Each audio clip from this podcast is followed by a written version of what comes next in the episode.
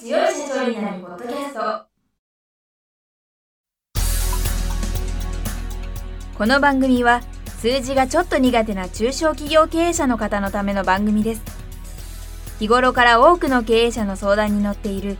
中小企業診断士と税理士の2人の対談形式で中小企業の現場の目線から専門知識を分かりやすく解説します。会社経営に数字を上手に活用していただくために会計税金融資などをテーマにお伝えしていきます。こんにちは。中小企業診断士の六角です。いつも数字に強い社長になるポッドキャストをお聞きいただきありがとうございます。今回はスタジオに谷口和信さんにお越しいただいております。谷口さん今週からよろしくお願いいたします。よろしくお願いします。谷口さんは昨年の12月に時短と成果が両立する仕事の見える化記録術という本をご出版されましてベストセラーとなっておられまして今週からその本の内容についてお伺いしたいんですけどもまず谷口さんのプロフィールをご紹介したいと思います。谷口さんは1966年にお生まれになられ1992年に大学院修士課程を修了後大手建設会社設計部に入社されました。2005年頃月間の残業時間が80時間を超えるのは当たり前の業界において谷口さんご自身も月間残業100時間超の長時間労働が続いたストレスが主な原因となって軽度のうつを発症されました。しかし予定やタスク行動結果などを記録し見える化して振り返ることで仕事の高速化に成功し年間900時間以上の残業時間を削減されました。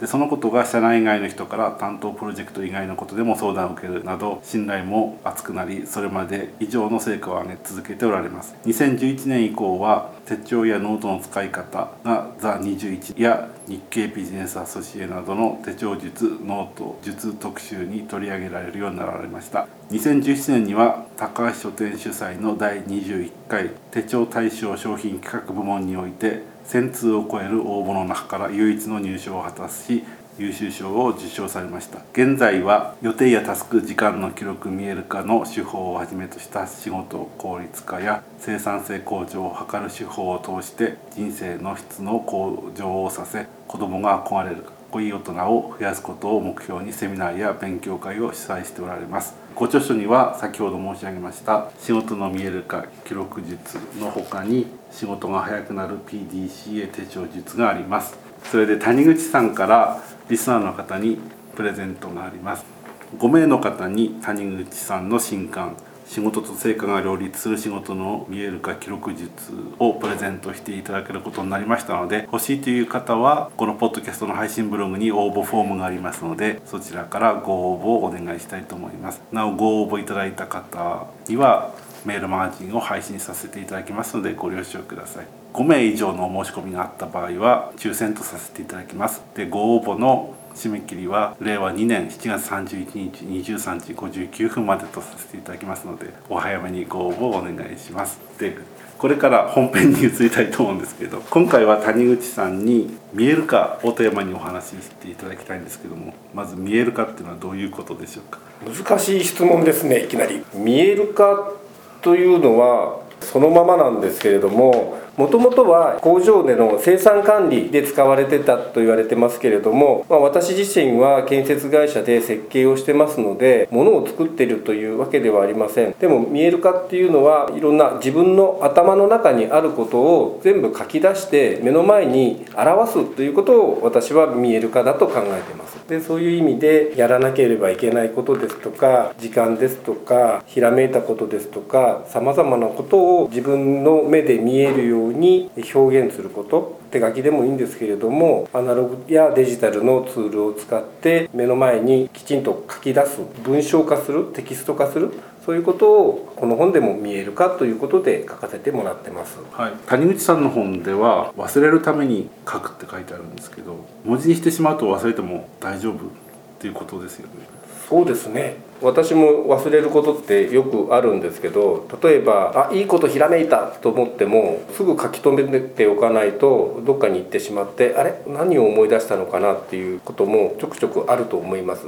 でそんなことでさえひらめいた瞬間にメモで書いておけば後で忘れてもどこに書いたのかを覚えていればそこを見れば思い出すことができると。それ以外にも誰かになんか仕事を頼まれたとか奥さんにちょっとこれ買ってきてとかって言われたやつもいいよって頭の中だけで覚えておこうとするとなんか頼まれたけどあれ何だったかなとかっていうことになって後になって奥さんに怒られるとかあると思うんですけどそれもちょこちょこっとメモ書きしておけばあこれ頼まれてたんだなっていうのもすぐに思い出せます。逆に覚えておこうとするとずっと繰り返し牛乳買ってこなきゃ牛乳買ってこなきゃとかって覚えてなきゃいけないんですけれどもそれってやっぱり頭疲れると思うし他のことに何もできなくなってしまうと思いますのできちんとメモ書きをしたら忘れてしまう。そういうことで書かせてもらってます。これも谷口さんの方に書いてあるんですけど人は忘れる生き物だから忘れないようにしようとするとパワーを使ってしまうと。だから見える化すると忘れても大丈夫だからパワーを使わなくて済むっていうこと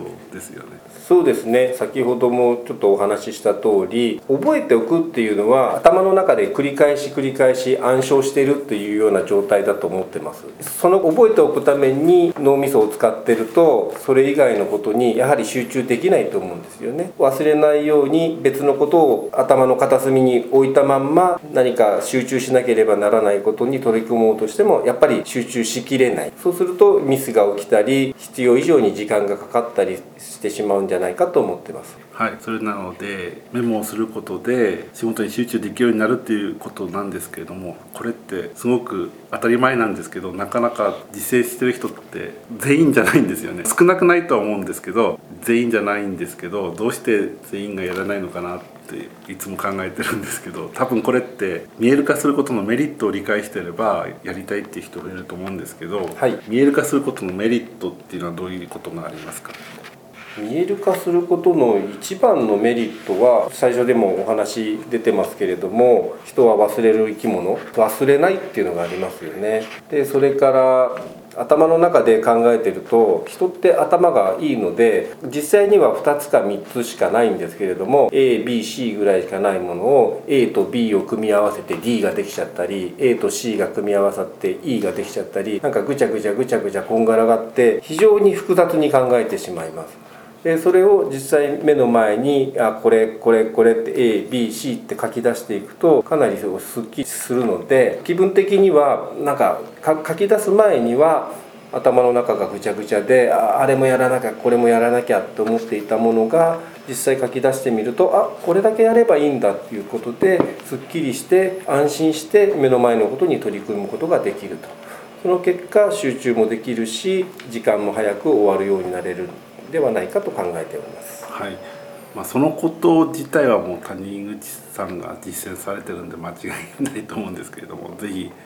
メモを取る習慣がないという方はこのメモを取る見える化をするというメリットをご理解いただいて実践していただければなというふうに思います。ということで今週は時間になりましたのでこの続きはまた来週谷口さんにお伺いしたいと思います。谷口さん今週はありがとうございました。ありがとうございました。今回の対談はいかがでしたでしょうか？この番組では公開質問を募集中です。2人のキャスターに回答してほしいという質問はこの番組の配信ブログの専用フォームで受付しています。